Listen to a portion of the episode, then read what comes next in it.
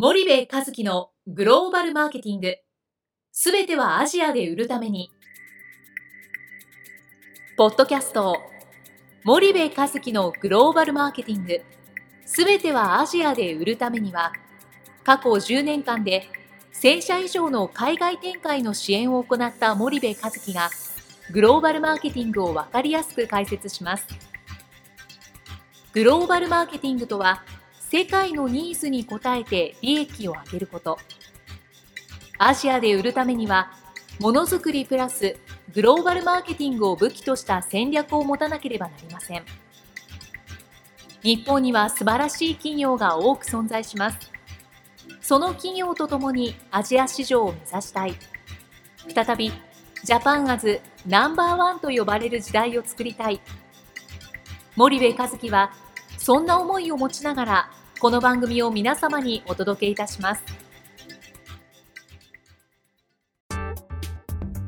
皆さんこんにちは。弊社より配信中の動画番組のご案内です。弊社ではスパイダーチャンネルという無料動画番組を配信しております。この動画番組は日本企業の海外販売チャンネル構築のノウハウを無料でお届けする番組です。またグローバルビジネスに関するさまざまな情報もお伝えしています。毎週火曜日金曜日の週2回配信。iTunes 内ポッドキャストにてご覧いただけます。iTunes にて番組タイトル名スパイダーチャンネル。大文字で SPYDERCHANNEL と検索ください。自動で最新動画がお手元に届く購読手続きが行えます。ぜひご覧ください。こんにちは、ナビゲーターの東忠夫です。こんにちは、森部和樹です。じゃあ、森部さん、あの、まあ、前回、前々回と戦略の話をしてきたんですけれども、うんうん、結構、まあ、日本企業のあの IR 資料とかを見ていると、うん、アジア新興国に関して言えば、うん、まあ欧米はまた違うんでしょうけど、うん、結構プレミアム、まあプレミアム戦略なのか、プレミアムの富裕層を狙っていこうなのか、そういった形で、あの言葉としてプレミアム戦略っていう言葉が結構目につくと思うんですけど、その辺はどどうどうなんですかねってかそれがいいか悪いかというよりは、スタンスの問題もあると思うんですが、その辺ははっきり言っていいですか？はい。はっきり言ってね僕はねアンチプレミアム戦略なんですよ。はいはい、でねまずそれには理由がありますと。で、えっと、一つ人口構造から言ってねアジアの中間層で、えー、2030年に30億人になるって言われてて、うんうんうん、で対して富裕層ってまあ、数億人なわけですよ。でこの数億人っつってもね非常に大きいんだけどもアジア十数カ国にまたがった上でのその数億人、えー、ででこのプレミアム戦略ってね日本の IR 上とかねなんかその聞こえは非常に耳障りがいいんですよね。けどこの今ベトナムから放送してますけどもこの国でねプレミアム戦略例えばね、うんうんうん通じる層ってごくごく限られていて、でアジア新興国の最大の魅力は30億の中間層をどう攻略するかっていうところに、えー、主があってね、でそこを狙わないでプレミアム戦略って言ってるんだとそもそもアジアに出る必要性全くなくて、日本の地方都市でプレミアム戦略とかね日本の一部のどっかでプレミアム戦略って言ってた方がよっぽどビジネスとしては楽なわけですよ、うん、こっちに出てくるより。うんだからそのプレミアム戦略って単に中間層を取るためのその戦略がないからもしくは難しいから作れないから、うん、上位中間層とかプレミアムっていう言葉に逃げてるだけなんですよ、うん、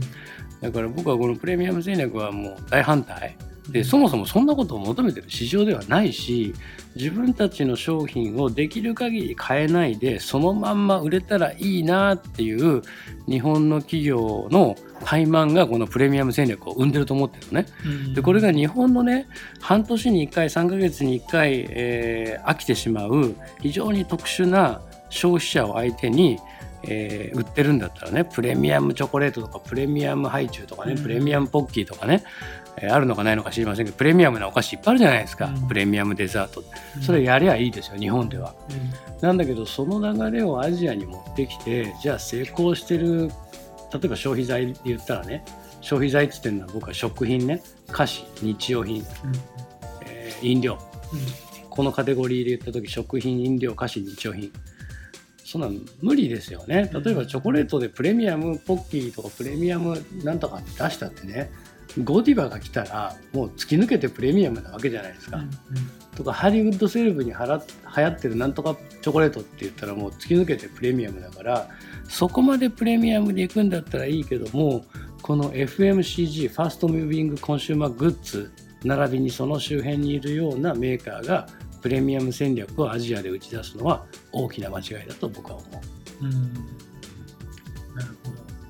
そうするとなかなか、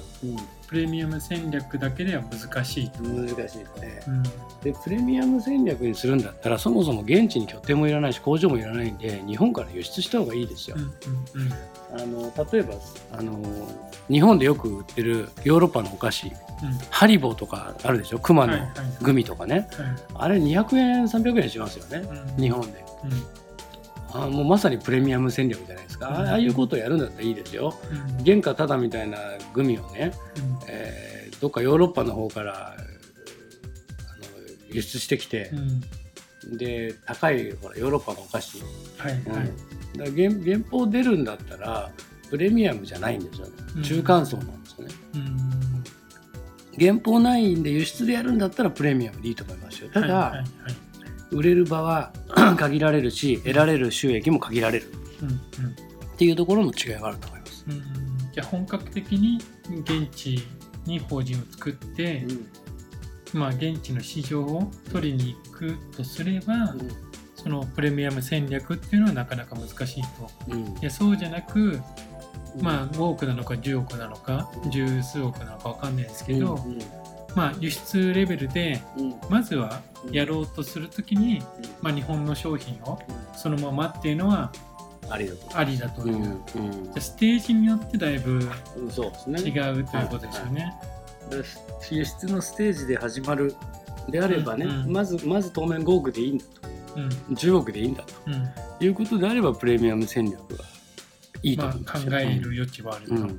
ただ1か国5億10億の売り上げでね満足するようなメーカーじゃないじゃないですか。その、今我々が言ってる食品飲料菓子日用品のメーカーってね、でそうすると当然、えーと、輸出である程度現地でシェアを作ったら、うん、えー現地に、まあ、工場なのかアジアに工場を持って、うん、えー、そこからアジアで売っていくとか、うんっていうことをしていかないといけない、うん、そうなってくるとプレミアムじゃもうパイが小さいですよそもそも。わ、かりましたそこはなかなかイメージでいうと日本って100万人赤ちゃん生まれてるじゃないですか、うん、それだけを狙ってるビジネスみたいな、うん、例えばね。うん、1億2000万人いるのに、はい。はい、それぐらいの比率なんで、まあ、なかなか難しいんじゃないかな。わ、うん、かりました。はい、じゃあ森部さん、今日ここまでにしたいと思います。ありがとうございました。はい、ありがとうございました。本日のポッドキャストはいかがでしたか？番組では森部和樹への質問をお待ちしております。ご質問は podcast アットマーク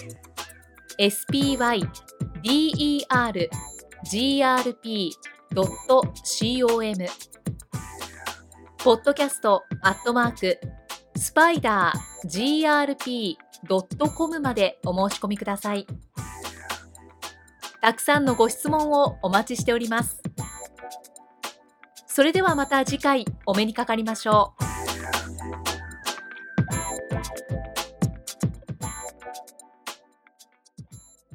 森部和樹のグローバルマーケティング。この番組はスパイダーグループの提供によりお送りしました。